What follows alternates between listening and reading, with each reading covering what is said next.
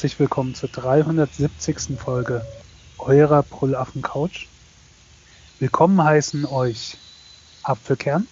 Hallo Apfelkern. Hallo. Und mein Name ist Spritti. Und äh, wir, wir halten uns gar nicht lange auf. Wir haben nämlich total viel Feedback bekommen.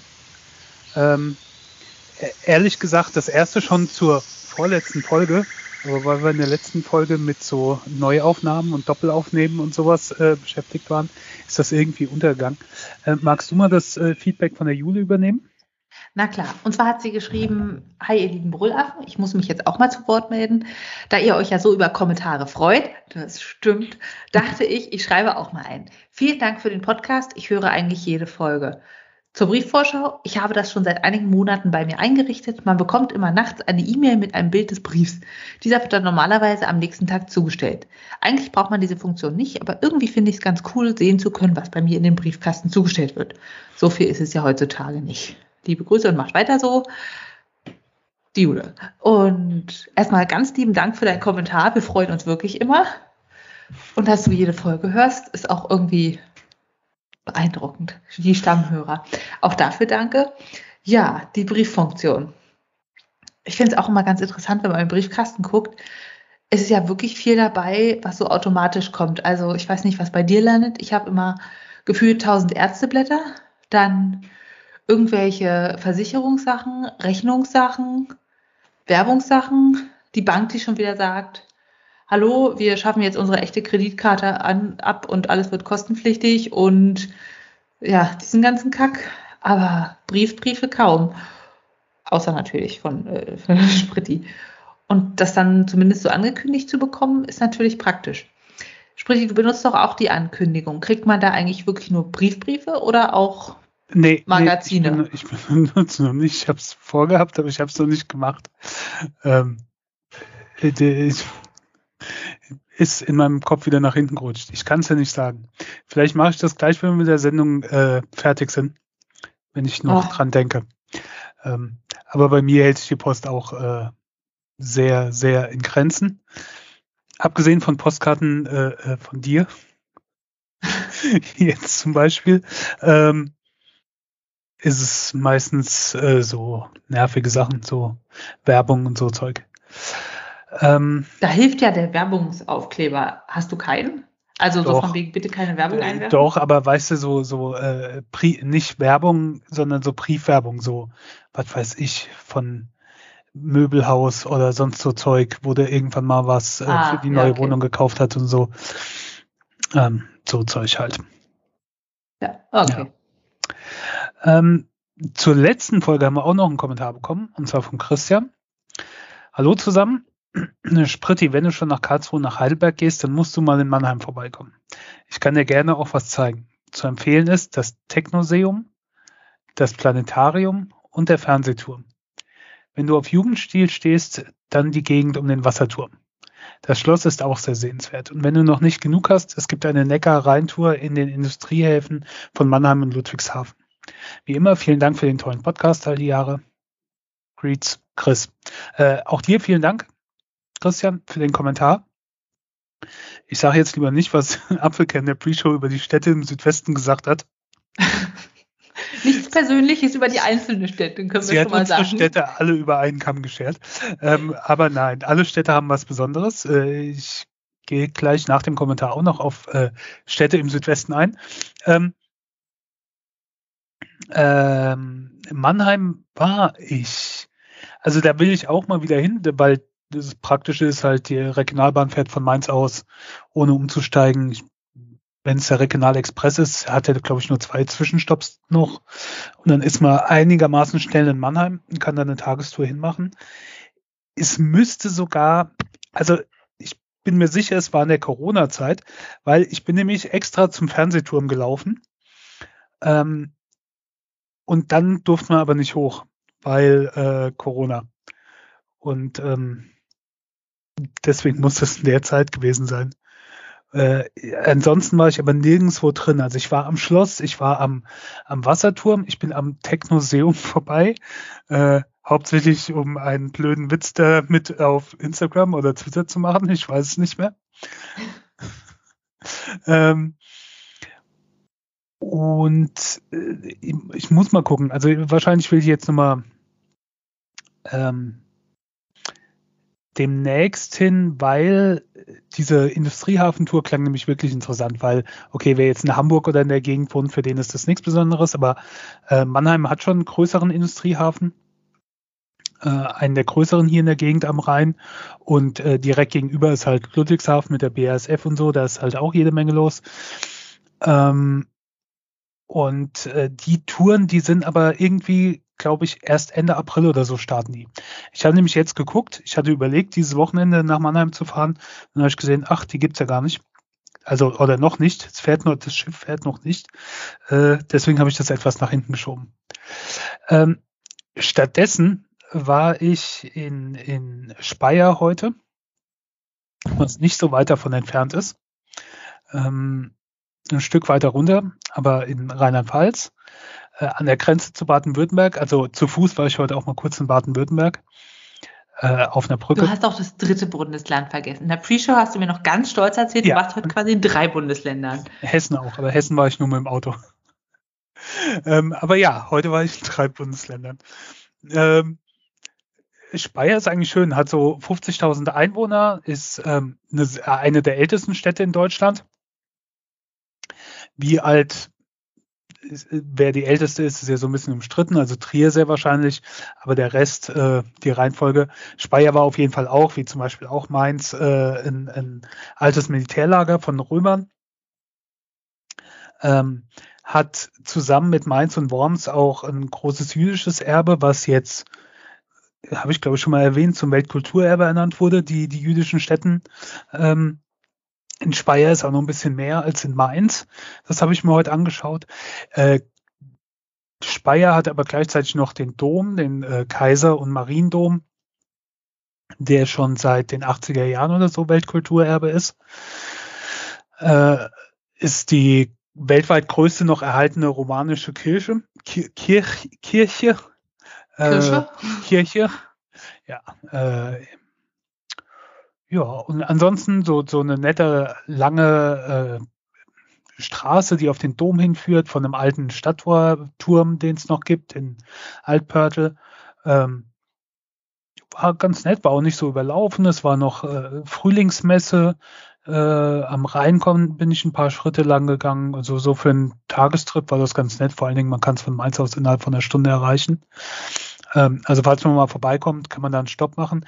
Wo Speyer natürlich deutschlandweit für bekannt ist, jetzt abgesehen von der Geschichte und so, ist das Technikmuseum, äh, wo man hin kann, äh, wo ähm, dann hier Space Shuttle und äh, Antonov und sowas, was dann so Nachrichtenspektakel war, als sie damals über den Rhein transportiert wurde, auf Schiffen und sowas. Ähm, ja, also Technikmuseum ist mit Sicherheit bekannt. Ich glaube, da kann man auch lange Zeit verbringen, aber oh, ich muss zugeben, das interessiert mich nicht so. Ich weiß nicht. Also ja, ist ich weiß, Fotografietechnik für dich. Doch, es ist, ist bestimmt cool, also so, aber irgendwie, keine, ich bin halt nicht so technikfasziniert, also von so äh, Autos, Fahrzeugen, Flugzeugen oder so. Deswegen habe ich mir das heute gespart, aber ähm, ja, äh, wen sowas interessiert, für den ist Speyer natürlich äh, mit Sicherheit auch von Interesse, liegt auch verkehrstechnisch ganz gut. Ähm, das war aber nur ein Tagestrip, einen längeren Trip, drei Tage. Den hatte ich anscheinend ja schon ange angekündigt, sonst hätte Christian ja nicht äh, drauf kommentieren können. Ähm, war Heidelberg. Da war ich letztes Wochenende. Ja, letztes Wochenende. Ähm, und Heidelberg ist wirklich schön. Also Heidelberg, wer es nicht weiß, das liegt so neben Mannheim ungefähr. Ähm, am, ist natürlich bekannt als alte Uni Universitätsstadt, äh, hat ein riesengroßes Schloss, was über der Stadt thront, was aber zum Teil zerstört ist, aus diversen Krügen, äh, Krügen, Kriegen, inklusive einem äh, zerstörten Pulverturm, den unter anderem dann auch schon äh, Goethe äh, als Inspiration gedient hat. Ähm, eine wirklich schöne Altstadt und auch große Altstadt. Und was mir da aufgefallen ist, die war auch extrem sauber. Ähm, mit Sicherheit machen sie da regelmäßig sauber, aber da war auch ungefähr gefühlt alle 20 Meter auf jeder Straßenseite, also rechts und links auf dieser Fußgängerstraße, ähm, Mülltonnen. Und zwar das wirklich, und zwar wirklich sauber. Und das ist mir vor allen Dingen krass im Unterschied aufgefallen zu äh, Karlsruhe. Karlsruhe bin ich dann auch, da war ich das Wochenende vorher, oder zwei Wochenende, ist ja auch egal, auf jeden Fall kurz vorher. Und da in der Gegend um Schlo ums Schloss rum, da waren zwar auch viele Mülltonnen, und in dem, da ist so ein großer Schlosspark, wo man schön laufen kann. Und davor, vor dem Schloss ist auch so, so äh, schöne Fläche. Und da lag der Müll halt überall um den Mülleimer rum, so dass dann auch die Krähen da geflogen sind, den äh, Müll durch die Gegend äh, ja getragen haben. Und klar, das war noch früh morgens, bevor die die Stadtreinigung da war. Aber also sowas finde ich ja wirklich nervig. Keine Ahnung. Da sind wirklich überall Mülleimer, aber die Leute sind sich zu faul, das irgendwie dann da in die Mülltonnen zu tun.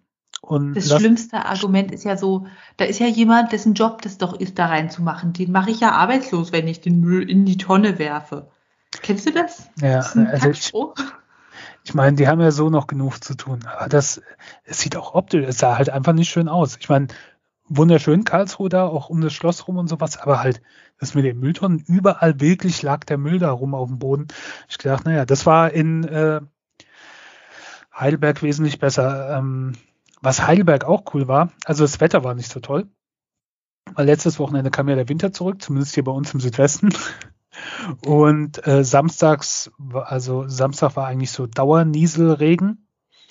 Ähm, Sonntag dafür, äh, also Dauerniesel und, und Schnee. Sonntag war dann zwar kalt, aber es war schön. Und ähm, die haben eine Bergbahn oder sogar zwei Bergbahnen. Eine sehr, sehr moderne, die führt von der Stadt äh, mit Zwischenstation beim Schloss. Und dann geht es noch eine Station weiter. Da muss man dann umsteigen in eine sehr, sehr alte Bergbahn. Äh, und mit der geht es dann weiter auf den Königsstuhl. Das ist so der Hausberg von, ähm, äh, von Heidelberg und da oben lag dann sogar noch Schnee. Das heißt, ich konnte dann Bilder machen, wo man auf die Stadt geguckt hat und äh, im Vordergrund war es dann weiß durch den Schnee oder, oder von der Tanne. Das war äh, sehr gut. Ach ja. Vor allen Dingen Gleich die Weihnachtskarte fertig für nächstes Jahr ja. oder für dieses. Vor allen Dingen diese Bergbahn, die fährt so sehr, sehr langsam da hoch und das ist schon ein längeres Stück und äh, wackelt halt auch hin und her und du fährst dann so richtig in den Schnee rein. Also ich meine, es ist jetzt nicht viel Schnee, aber es war zumindest weiß. Ähm, das war schon ganz äh, schön für so jemand wie mich oder auch wie dich wahrscheinlich, die dann eher in so Gegenden leben, wo es jetzt nicht so Skifahrgegenden sind. Ne? Nee. Oh, aber Skifahrgegend, da kann ich äh, was erzählen. Hier sind ja immer Bauarbeiten und äh, statt der OLEG fährt hier teilweise die Bayerische Oberlandesbahn, kurz Bob. Und da, wo normalerweise Fahrradstellplätze sind, sind da Halterungen für Skier drin. Deshalb kommt man mit seinem Fahrrad da ganz beschissen rein. Die ist auch nicht zweistöckig wie die Ostdeutsche Eisenbahn, wo die Leute sich halt wirklich stapeln und es ein pures Elend ist zu fahren. Und die Sitze sind viel großzügiger eingeteilt. Also du hast halt auch zwar mehr Platz, aber dafür stehen total viele Leute gedrängt in den Gängen, weil die halt einfach keine Sitze haben. Und da gibt es Skihalterung. Sehr schön und Stammgastplätze. Weißt du, normalerweise gibt es ja immer nur so bitte Freiheiten für Alte und Schwangere, aber da gibt es ja. Stammgastplätze, woran auch immer man die Stammgäste erkennt. Also ich habe mich schon gefragt, haben die dann irgendwie an ihrem, du weißt schon, diese Filzhüte mit der Feder dran, haben die dann so einen Button oder so, so einen äh, Aufkleber an ihrem Holzwanderstock? Ich weiß nicht. Ich habe noch keinen Stammgast gesehen. Ja, Mai, ich sitze schon immer hier. Refert. Früher war das ein Schwangerenplatz, dann wurde ich hier geboren. äh, ja, um aber nochmal kurz auf Heidelberg zurückzukommen. Also wer irgendwie im Südwesten unterwegs ist, Heidelberg lohnt sich schon. Ist natürlich so auch Klischee-Touristenstadt. Also ich meine, ist ja sehr bekannt auch bei den Amis. Und hier, ich habe in Heidelberg mein Herz verloren und alles. Ähm, und, und, und ist halt schon so Touristenhochburg und das ist schon krass. Also ich bin jedes Mal früh los am Samstag und am Sonntag. Also ich bin freitags nach der Arbeit direkt hingefahren. Entschuldigung, jetzt habe ich ins Mikrofon gefasst. Ich hoffe, das war nicht zu unangenehm. Ähm, und äh, bin dann Samstag und Sonntag jeweils schon früh morgens los, um damit die Stadt halt noch einigermaßen leer ist und so und nicht total überlaufen. Und das hat aber nicht lange gedauert. So spätestens um neun sind dann die ersten Reisebusse angekommen und die Leute, weißt du, mit so Fähnchen oder Schildern oder sonst was durch die Gegend oh, gelaufen. Ja. Und ähm, das war dann wirklich sehr schnell so, so touristenmäßig überlaufen. Und wie gesagt, es war jetzt nicht das beste Wetter. Ähm, was ich sehr cool fand in Heidelberg, die haben jetzt irgendwie für den Frühling so vier Samstage in Folge, wo du äh, kostenlos mit Bus und Bahn fahren kannst was ich eine sehr praktische Aktion fand und festgestellt habe, als ich mir eine Fahrkarte in die Stadt holen wollte und dann gemerkt habe, ach nö, ich brauche gar nichts, ich kann umsonst fahren. Ähm, ja, das war toll. Also Heidelberg, ansonsten, abgesehen von den ganzen Touristen und so, lohnt sich, aber es ist wirklich sehr schön. Die, die Altstadt ist äh, toll und, und vor allen Dingen groß. Ja, ähm, und ich habe ja mal auf der Karte kurz geguckt, wo eigentlich Heidelberg ist, außer irgendwie da ganz tief im Westen. so weit südlich ist es ja gar nicht, wie gedacht. Also da kommt man ja fast noch hin. ja, also ich sowieso. Ähm, nee, so weit im Sü Süden ist es halt so Südwesten, aber ne, also von Mainz aus ist es eine gute Stunde mit dem Auto. Von Frankfurt aus wahrscheinlich auch so ungefähr. Ja. Ähm, ja. Also in den Erzählungen meiner Großeltern ist wirklich das westlichste, was es gab, irgendwie Kiel. Und dahinter war, man weiß es nicht, Amerika oder so ungefähr. so, so ein großes ja. Nichts. Und irgendwie habe ich das so übernommen. Also so die Orte, wo man leicht rankommt, irgendwie Hamburg, Bremen, Hannover, alles geografisch klar, aber so diese Südwestecke, hm, ich kenne dann wieder das Saarland. Das ist so klein, das, das kann man sich gut merken. Ja, Saarland ist mir auch total sympathisch. Das ist äh, super. Da ist man ruckzuck. Nach einer Stunde ist man durch. Aber ich finde es wirklich schön. Also die, die, bitte keine Saarländer böse Kommentare schreiben, nur liebe Kommentare schreiben. Ich mag Saarland und eine meiner nächsten Touren, da muss ich mal gucken, will ich nach Saarbrücken und äh, Völklingen. Ich will nochmal nach Völklingen ins Weltkulturerbe. Ähm, ja, muss ich irgendwie mal gucken, so zwei, drei Tage. Äh, äh wenn wir gerade bei Städtetouren sind oder auch wie auch immer, ähm, du hast mir auch eine Postkarte geschrieben und was ich ja so super finde, für mich, äh,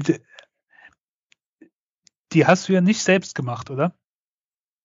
Ich frage nee, mal vorsichtig. Das weil, haben die Eingeborenen selber gemacht. das wollte ich gerade sagen, weil es ist halt keine richtige Postkarte, sondern es ist scheinbar ein, ein Fotoabzug.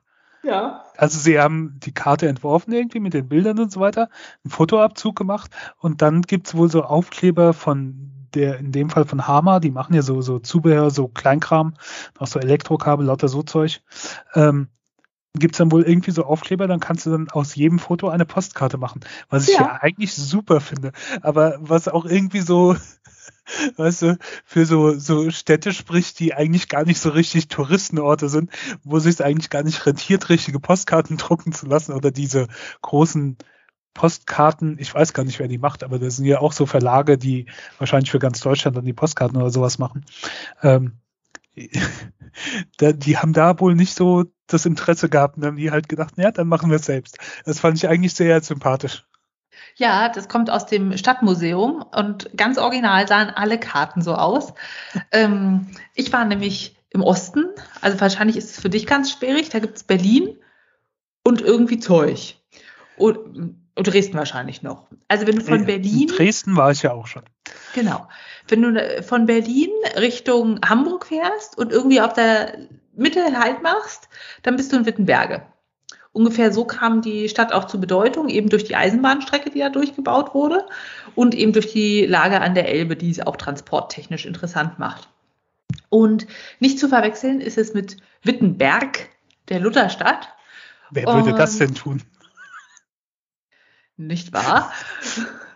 Und es wurde auch erzählt bei einer Führung, dass man regelmäßig irgendwelche Gäste hat, die sagen, ja, und äh, wo ist jetzt hier diese Kirche von dem Luther? Und die hatten auch schon eine schwedische Reisegruppe und so weiter, die dann irgendwann meinten, okay, ist ja alles nett hier. und wo ist jetzt hier die Kirche? Und gibt es hier ein Grab von Luppe? Oder wo habt ihr hier so diese Thesen, die angeschlagenen? Und die haben dann halt selber äh, Thesen angeschlagen, aber das darf nicht so heißen, weil sonst ist es ein religiöser Fehlbegriff. Äh, und halt auch so touristisch assoziiert. Also äh, du kannst hier ein bisschen Zeit verbringen, äh, trink mal ein Bierchen und so weiter. Also auf lustig gemacht. Es ist äh, die bevölkerungsreichste Stadt in der Prignitz. Das ist halt ein Landkreis in Brandenburg. Und das ist eigentlich so ein Ort, ich kenne ihn nur aus Autobahn. Staudurchsagen.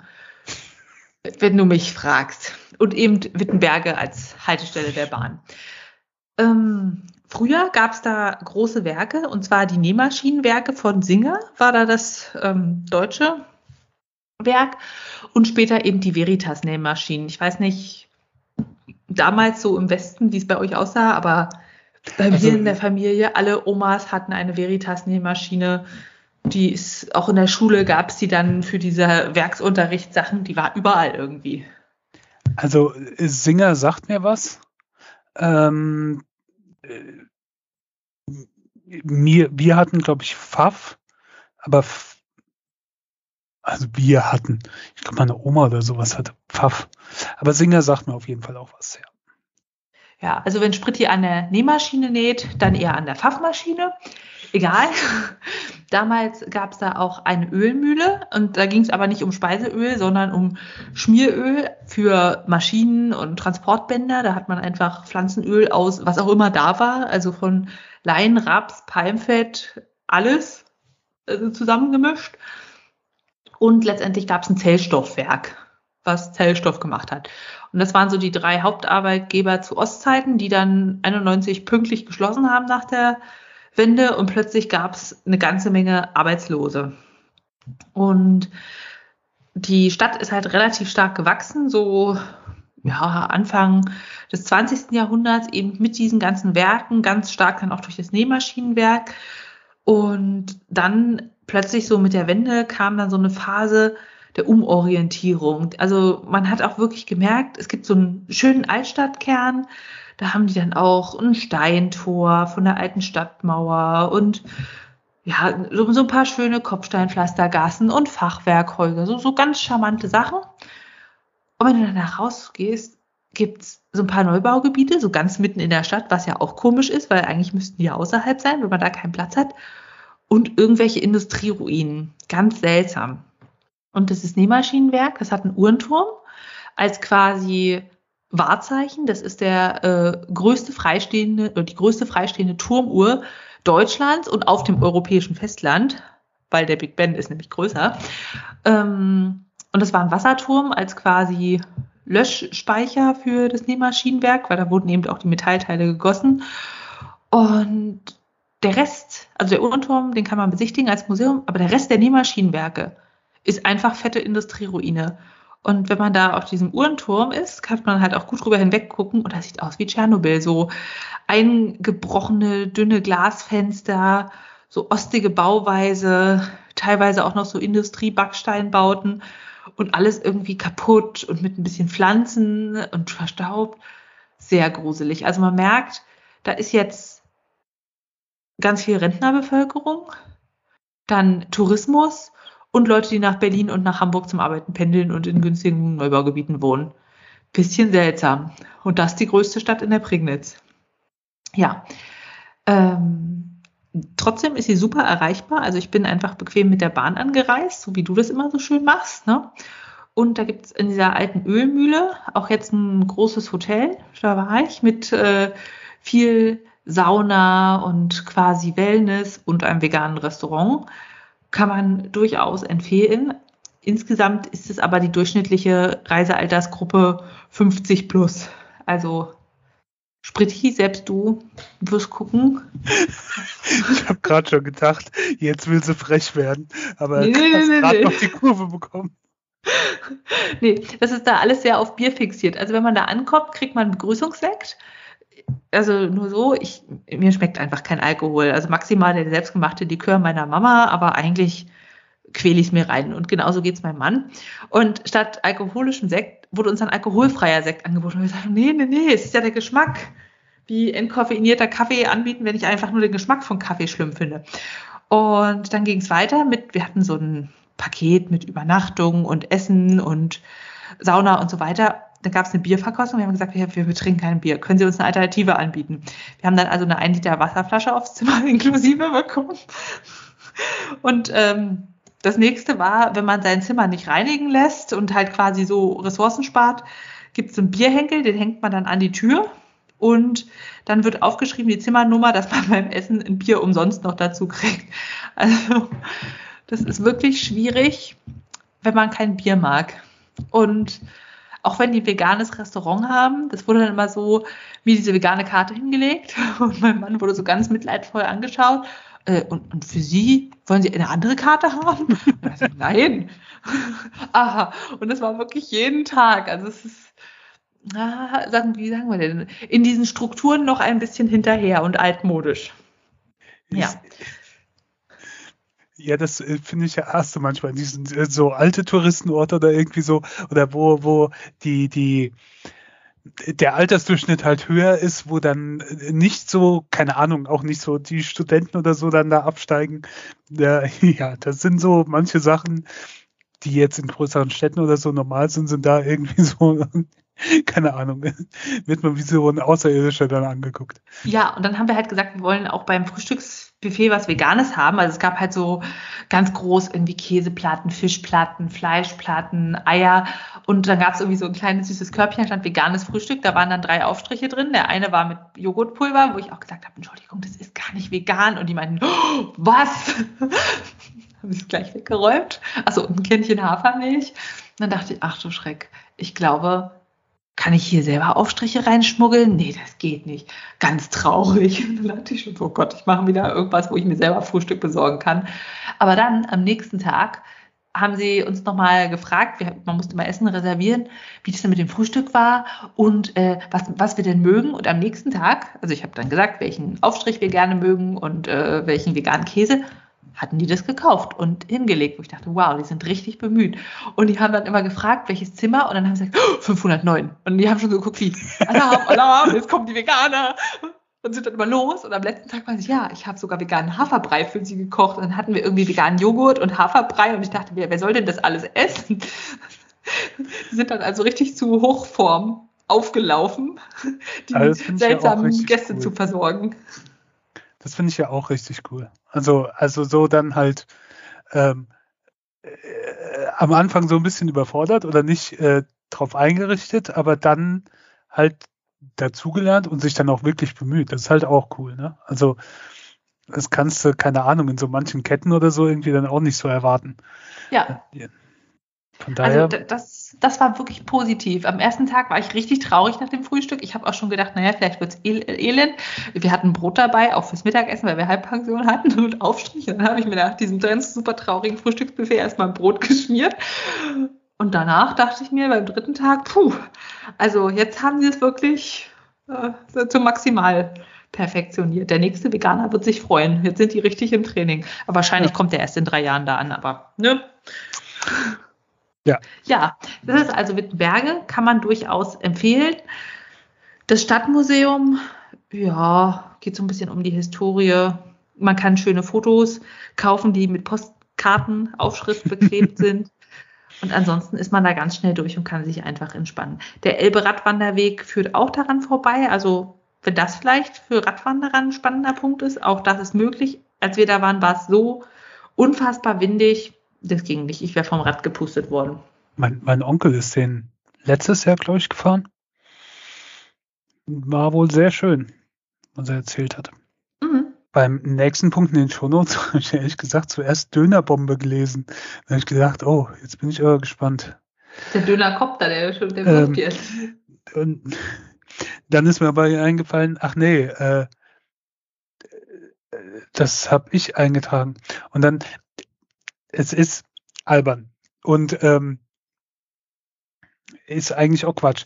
Aber es hat gestern oder vorgestern äh, Dauerregen, vorgestern, Dauerregen und dann abends in der Wohnung, ich hatte schon Jalousien unten, ne, und, und es war dunkel und ich habe nichts mehr draußen gesehen. Und dann hat es einen lauten, aber wirklich total lauten Donnerschlag getan. Also, keine Ahnung, war irgendwie dann wohl Gewitter. Und dann habe ich gedacht, was wäre jetzt, wenn das, was dann so an die Wand gemalt wird, ne, keine Ahnung, das, äh, jetzt wollte ich schon sagen, der Putin durchdreht, aber das ist er ja schon, aber halt ähm, wirklich, ne, dass hier irgendwie sowas in der Art mal passieren würde, so total überraschend, das wird mir überhaupt nicht so einordnen. Also, hm. weil du rechnest mit sowas ja überhaupt nicht. Nee. Wer und macht denn sowas? ja, was mich dann halt irritiert hat, dass es nur der eine Donner war und nicht noch mehr war. Und da habe ich gedacht, vielleicht war es ja auch gar kein Donner, vielleicht ist auch irgendwas hier in die Luft geflogen oder so. Man weiß es ja nicht. Aber ähm, die Zeitung hat nichts dazu geschrieben, also war es wohl dem, demzufolge nichts. Aber es hat mich so beschäftigt, dass ich noch im äh, Bett äh, in die Shownotes dann geschrieben habe, Donnerbombe.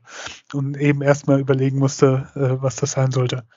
Ähm, was anderes, ich habe kein Mehl mehr. Und es gibt auch kein Mehl. Also ich habe Mehl schon eine Weile nicht mehr gesehen. Und ich hatte aber Lust auf Pfannkuchen.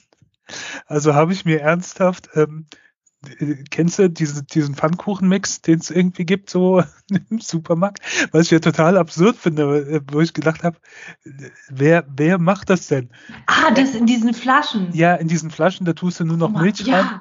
Und wer dann hast, du, denn? dann hast du den Teig. Da habe ich gedacht, wer macht das? Weil Pfannkuchen ist ja wirklich das, selbst wenn du eigentlich nicht kochen kannst, aber einen Pfannkuchenteig hinzubekommen, ähm, da gehört ja jetzt wirklich nichts dazu. Aber es gibt halt kein Mehl mehr. Und ich hatte Lust auf Pfannkuchen. Also habe ich mir so eine Flasche gekauft und das gemacht. Und es hat okay geschmeckt. Ähm, aber es ist halt äh, sehr absurd. Aber ich habe nie gedacht, dass ich mir sowas mal kaufen würde. Aber das gab es noch. Ähm, Mehl okay. gab es halt keins mehr. Also mein Pro-Tipp, du kannst ja einfach Haferflocken nehmen und durch einen Mixer drehen. Also selbst wenn du keine Getreidemühle hast, so Haferflocken, du weißt schon, diese kernig, zart, die kriegt der normale Mixer hin. Sogar der mit einem Stabmixer in einem entsprechenden Püriergefäß habe ich schon klein gekriegt. Das ist jetzt nicht für einen feinen Biskuitteig, da, dafür reicht es nur nicht. Mhm. Aber du kannst damit zumindest so ein, der schmeckt dann vielleicht ein bisschen mehr nach gesund, aber dann kannst du damit zumindest einen Pfannkuchen machen. Ist ja elend. Gott, dann musstest du diesen Fertigscheiß essen. War ja. bestimmt schlimm, oder? Ja, keine Ahnung. Vor allen Dingen die Inhaltsliste ist halt auch sogar eine erst irgendwie so ich weiß gar nicht mehr, Glucose, dann äh, Mehl, ähm, dann Eipulver, dann Eigelbpulver, äh, Glucose irgendwas, Zucker, äh, Salz und das war's. Also es ist halt ich, also einen wirklichen Zeitvorteil hat man, also natürlich, klar, du tust Milch rein, schüttelst das, machst die Pfanne warm und dann gießt deinen Teig da rein. Aber von Sachen, die man mit äh, so irgendwie Teig anrühren, vorbereiten muss, ist Pfannkuchen jetzt wirklich nicht so das Schwere. Nee, ähm, ne? Nee. Ähm, das bekomme sogar normalerweise ich hin. Naja, auf jeden Fall äh, sind vier Pfannkuchen draus geworden und, ähm, und zwei habe ich noch im Kühlschrank und die anderen beiden habe ich gegessen. Und okay, jetzt habe ich erst mal auch wieder meine Lust gestillt und wenn sie das nächste Mal wiederkommt, gibt es vielleicht auch wieder Mehl. Ja, oder du versuchst es wirklich mal mit Hafermehl selber klein pürieren. Ist echt nicht schlimm. Kann man, kann man machen. Und bestimmt besser als dieses elende Pfannkuchen-Fertigzeug mit Eipulver. Ja. Ich hatte heute übrigens auch einen fertigen Pfannkuchenmix. Geständnisse. Äh, und zwar aus der Pembox noch, ich versuche jetzt hier in Cottbus vorm Umzug alles aufzubrauchen. Das war irgendwie so besseres Essen mit äh, Buchweizenmehl und Quinoa-Mehl, glutenfrei. Also haben sie auch geschmeckt. Also, naja. Also sie, sie haben sehr lange satt gemacht und sie waren bestimmt auch sehr ballaststoffreich und eiweißreich und gesund. Aber vom Geschmack her, naja. mache ich lieber selber welche. Normalerweise, also klar, man kennt ja so die klassischen Pfannkuchen, wenn man Mehl hat. Und ich mache dann eigentlich immer so ein Rezept mit eine Tasse Mehl, eine Tasse quasi Flüssigkeit, also Selters oder Sojamilch. Und dann kommt dazu noch Öl, ähm, mache ich so eine Dritteltasse, Zucker nach, nach Geschmack, Prise Salz und Backpulver, ein Esslöffel. Und das ist dann ungefähr so die Portion für zwei Personen, je nachdem, wie viel es sein soll. Und das geht immer gut. Und das ist aber eher so das Dessertmäßige. Und alternativ mache ich das immer püriert, also Matschbanane und 125 Gramm Haferflocken für zwei Personen durchpürieren mit einem Schwupp Sojamilch, bis es halt entsprechende Konsistenz hat, Backpulver, Zimt und dann ausbacken. Die sind halt ein bisschen zäher, also das sind eher so die amerikanischen Pancakes. Aber ja, man hat dann irgendwie was Gesundes, braucht nicht mal Mehl und schmecken tut es auch. Ja. so ist sonst beim Pancake-Leben. Ja, ähm, was völlig anderes, wo ich auch äh, keinen kein, äh, guten Übergang habe. Aber ähm, es gibt ein, ein TomTom für, für Römer. Ähm, was? Ja, also das nennt sich Orbis. Äh, ist das äh, The Stanford Geospatial Network Model of the Roman World. Und im Prinzip ist das ein, ein Google Maps, allerdings für die Zeit äh, von Rom. Mhm. Äh, und zwar kannst du dann eingeben, von wo nach wo du willst, ähm, welche, welch, wann, wann du startest, was für einen Monat oder in was für eine äh, Jahreszeit, äh, wie, äh, ob du die schnellste, die günstigste oder die kürzeste Variante willst. Ähm, und dann, äh, wie du reist ob du zu Fuß reist, mit dem Ochsenkarren, auf dem Pferd, mit einer schnellen Kutsche, mit ähm, Pferdestaffel, mit einem schnellen Militärmarsch. Okay. Ja. Und äh, auch äh, äh, mit dem Fluss, ob äh, als Zivilist oder Militär, auf der See, schnell, langsam oder nur bei Tageslicht. Und dann sagst du halt von wo nach wo du willst. Und äh, dann bekommst du ein Ergebnis. Ich habe jetzt äh, zum Beispiel gerade mal eingegeben, dass ich gerne von äh, Novio Magus nach Muguntiacum reisen will. Bitte? Geht es dir gut? Mir geht's gut. Das habe ich auch heute gemacht bereits. Da hat es eine gute Stunde gedauert ähm, mit dem Auto. Und zwar von Speyer nach Mainz. Speyer hieß früher mal Novio Marcus. Also es war eine alte keltische Siedlung, die dann von den Römern übernommen wurde. Und die Römer haben da ein Militärlager gebaut. Und Moguntiacum ist der alte Name von Mainz, äh, von der römischen Siedlung damals. Und jetzt habe ich einfach mal eingegeben, im Frühling äh, reise ich von Novio Marcus nach Mainz äh, Straße mit dem Ochsenkarren Weil äh, ich glaube, das wäre meine bevorzugte Reisemöglichkeit gewesen. Ähm, und dann kommt raus, und dann sagt man halt Calculate Route und dann kommt äh, The fastest journey from Novio Marcos to Mugunsiacum in April takes one and a half days, covering 99 kilometers. Also anderthalb Tage wäre ich unterwegs gewesen. Ähm, und dann zeigt er dir auch noch, was du, äh, wie, wie viel Kilogramm äh, Weed äh, pro Esel. Äh, Oh, aber Weizen und Benzin, das sind jetzt gerade zwei sehr teure Dinger, ne? Ja, also das sind ähm, 0,34 Denari äh, pro Kilogramm, äh, ja, per Kilogramm Weed bei Donkey. Also äh, mhm. ist halt jetzt auch nicht gerade in Euro, sondern in der damaligen Währung. Ähm, aber das finde ich sehr cool. Das ist dann halt auch mit, ähm, ja, äh, äh wie viel für den Wagen, für, für das Pferd äh, oder den Esel und äh, auch der, wie viel der, der ja, Passagier bezahlen muss und so, also wie viel es kosten würde. Finde ich sehr cool. Ist ja realistisch. Ja, ist sehr cool. Und so kann man halt durch diese ganzen römischen äh, Städte äh, reisen und äh, von Pompeji bis Rom und äh, alles Mögliche. Also man muss halt die römischen Namen natürlich kennen. aber wer kennt ihn nicht? Wir haben ja alle Asterix und Obelix gelesen.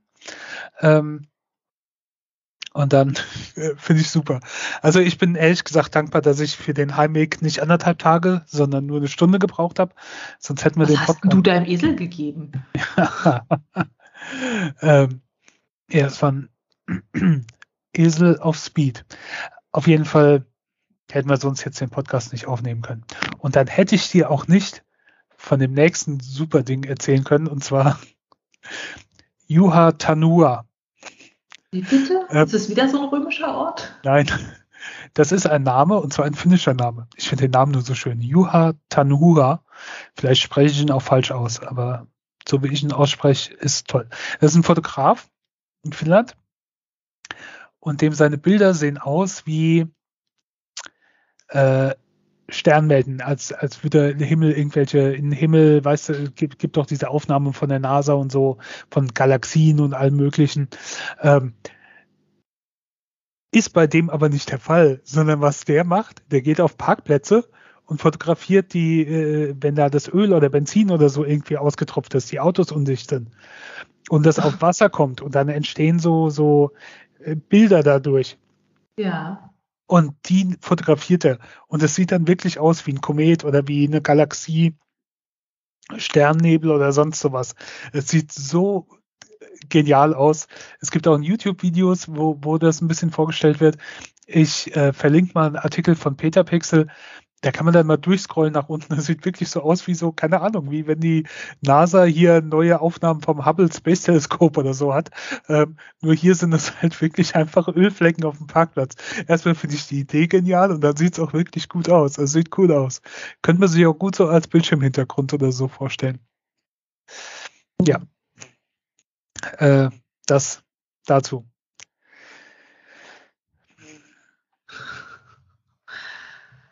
Ach ja, ach ja. Okay, jetzt machen wir weiter mit Dingen, die man aussprechen kann. Drogen. Also da, konkret, die Substanzen sind ja doch schon ein bisschen schwieriger. Das Wichtige zu wissen, das kennen wir ja schon, Cannabis ist kein Brokkoli, ne?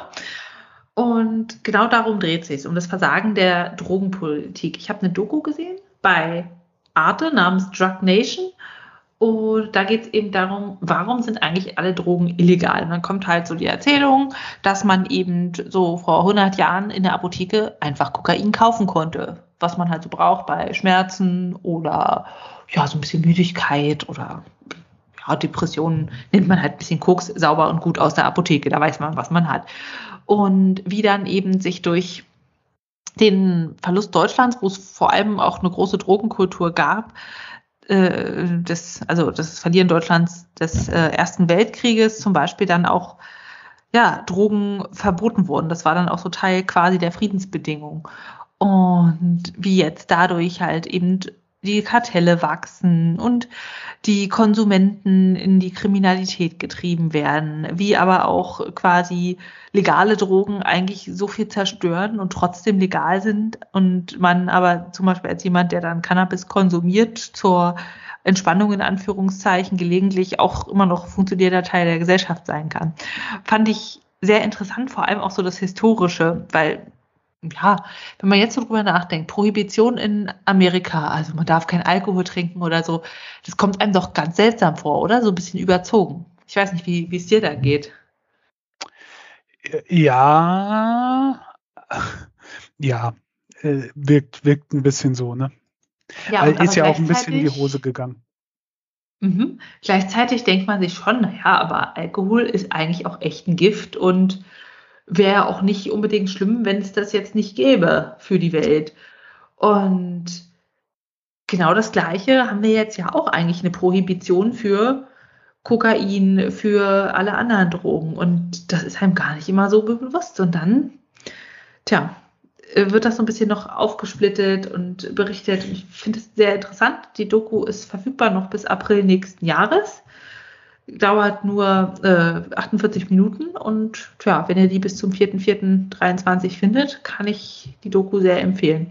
Auch einfach das widersprüchlich. Also da werden zum Beispiel Mitarbeiter der Polizei gezeigt, ein Jugendrichter, dann äh, eine ehemalige Heroinabhängige, Sozialarbeiter, einfach so diese verschiedenen Facetten zu beleuchten. Fand ich super spannend. Ja. ja. Das äh, werde ich mal auf meine Watchliste setzen. Da ist nämlich jetzt wieder Platz frei geworden.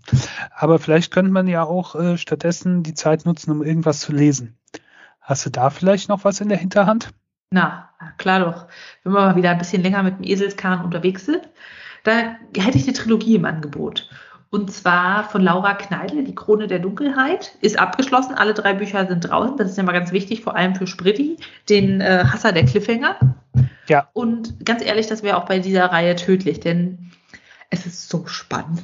Ich habe die durchgesuchtet, ich kann es gar nicht sagen. Drei Wochen, vier Wochen, also dafür, dass der letzte Band 600 Seiten hat, die anderen, naja, ungefähr so zwei Drittel davon, die gingen schnell durch. Letztendlich ist es so ganz typisch High Fantasy. Es gibt eine Welt, in der zu der einen Hälfte die Menschen leben, das ist äh, Tobria, da ist die Magie verboten und es gibt eine Mauer, die trennt Tobria von äh, Melidrian, das ist das Nachbarland, das eben von den Elver, grausame Kreaturen und aber auch den äh, Feen bewohnt wird. Und dazwischen an der Mauer gibt es die unsterblichen Wächter, die aufpassen, dass eben niemand auf die andere Seite kommt.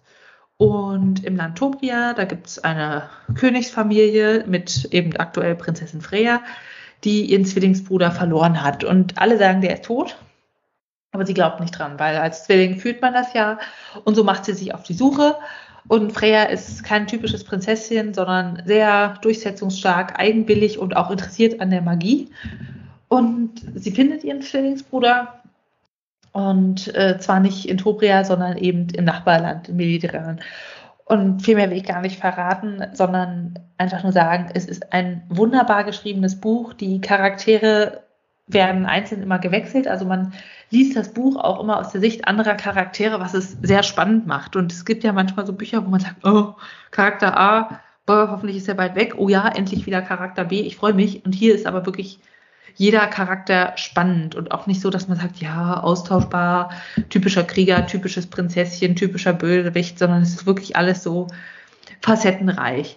Natürlich ist es so ein klassisches High-Fantasy-Buch, also man muss das mögen mit irgendwie Feen und Magie und so weiter. Dann gibt es auch natürlich äh, romantische Geschichten.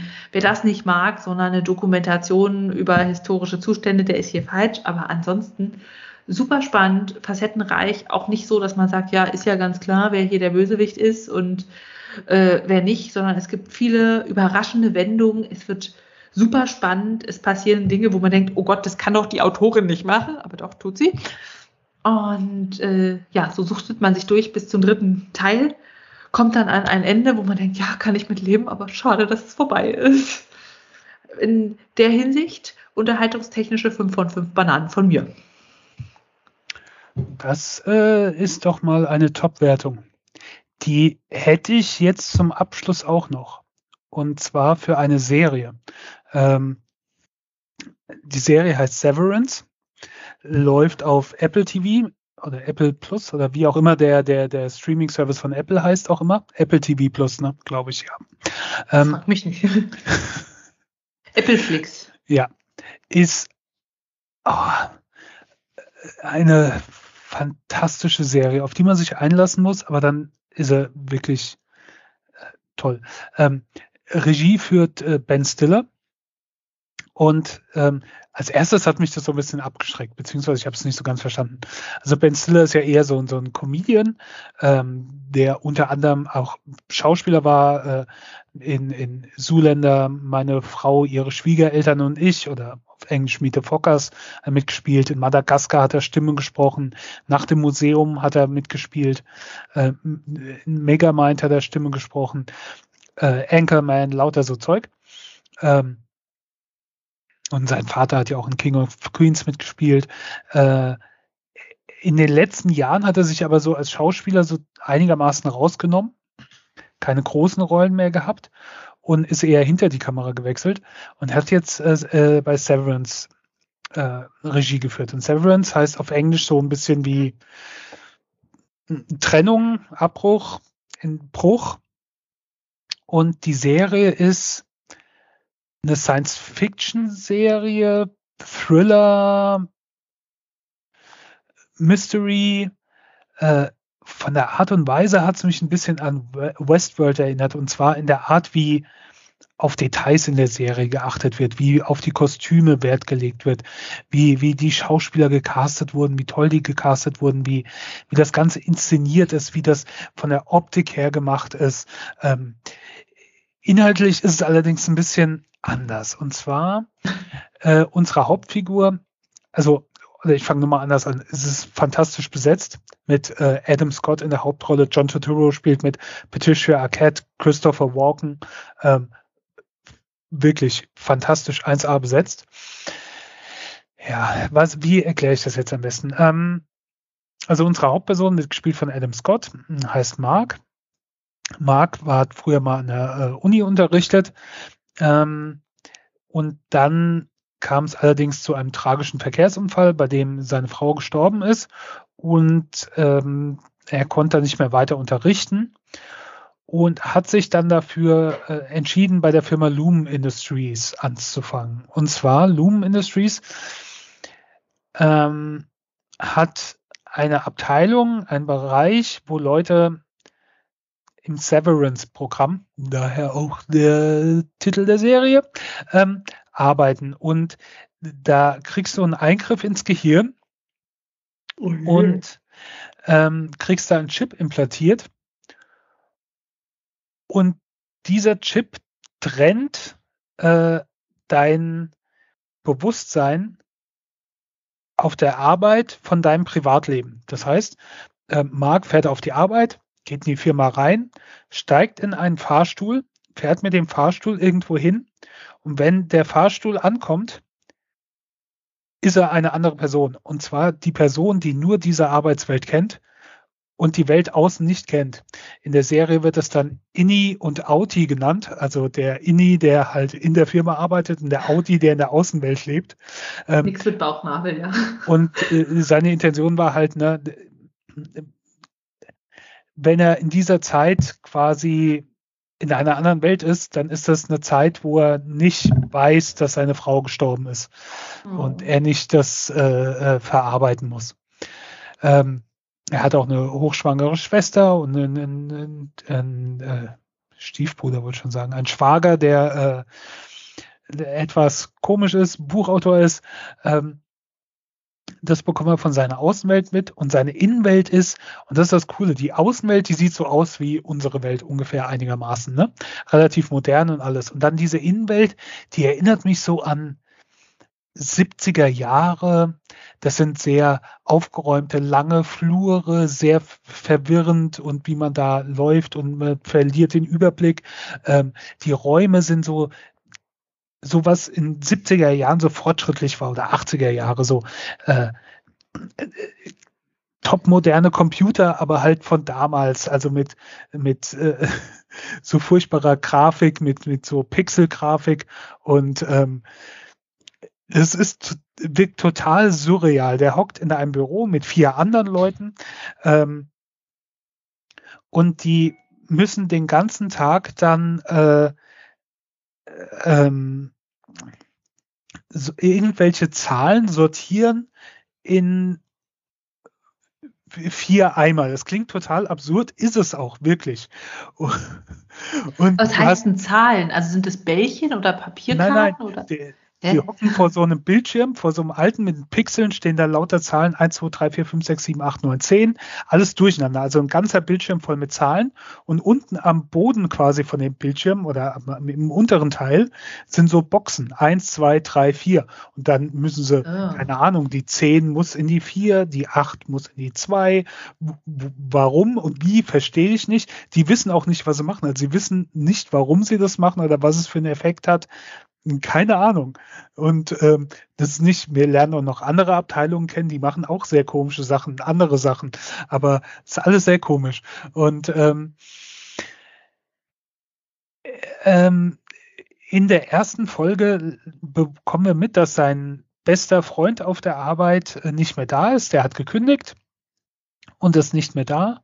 Und ähm, dafür bekommt eine neue Mitarbeiterin und er wird zum Abteilungschef und das ist auch absurd, wenn die äh, ihre Zahlen alle schön sortiert haben, da kommt ein Typ rein und dann heißt, so, und jetzt gibt's fünf Minuten Tanzpause. Und dann, dann wird so Disco-Licht angemacht und ein Schallplattenspieler wird ein Song gespielt und dann tanzen sie alle. Und dann dürfen sie sich was aussuchen, keine Ahnung, so eine, eine Rassel und äh, Musikart ist diese Musikart. Und dann tanzen alle durch die Gegend fünf Minuten und nach fünf Minuten ist es wieder vorbei, weiterarbeiten.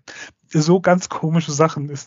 Es ist so, so absurd, aber du kommst so richtig dann in die Serie rein. Es wird spannend, weil Mark beginnt, nachdem sein Kollege gekündigt hat, das so ein bisschen zu hinterfragen und das Ganze, was sie machen und ähm, äh, die neue Kollegin vor allen Dingen will da eigentlich gar nicht arbeiten. Und ähm, dann entspinnt sich sowas, das so, ich kann nicht mehr erzählen, äh, weil das das äh, spoilern würde. Man muss das eigentlich von Folge zu Folge gucken. Ähm, es ist fantastisch erzählt und es klingt alles nicht so aufregend, aber es ist total spannend. Und die ungelogen, die, die, das Staffelfinale ist mit Sicherheit eine der besten TV-Episoden, die ich in den letzten Jahren gesehen habe. Mhm. Und, und die besten Staffelfinals. Also von der Inszenierung, wie es aufgemacht ist, alles super, genial. Also wirklich eine fan fantastische Folge, äh, wo ich mir sicher, auch ziemlich sicher für bin, da werden die mit äh, Emmys oder sowas für abgreifen. Ähm, es ist noch alles offen. Also ein paar Sachen werden abgeschlossen, aber eigentlich haben wir danach noch mehr Fragen. Ähm, eine zweite Staffel ist bestellt, wird es auch geben. Und ja, ich hätte jetzt gern, dass irgendwie mein Gehirn abgetrennt wird und äh, ich wieder zu meinem Bewusstsein zurückkomme und die zweite Staffel zur Verfügung steht. Aber das wird noch etwas dauern. Aber großartig.